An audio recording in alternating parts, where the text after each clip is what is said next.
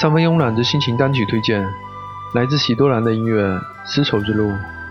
喜多兰曾经说过，创作《丝绸之路》时，最打动他的是中国人在悠久的历史中形成那种心灵的深厚，在那种深厚中，人们生活着，这对他来说是深有启发的。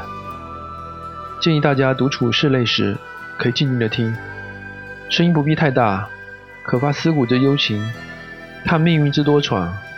感叹如花美眷，似水流年。关于丝绸之路，经常让我想起我从西安到敦煌、张掖、兰州那段梦幻的西北之旅。曾经与朋友喝咖啡时，他问我：“你最喜欢的旅行目的地是哪里呢？”我想了一会儿，说也没有特别喜欢的，但是我印象特别深刻的，便是在月牙泉旁的鸣沙山上，因为敦煌月亮升起的晚。我在山上从下午五点多一直坐到了晚上九点，发呆了很久，也思考了很久。我觉得人生就像一条激流，因为社会让你不得不身不由己的前进。但是建议每个人都留下三分的时间给自己，就像激流冲击过程中，总要有一个时间安静下来，让自己慢慢沉淀下来。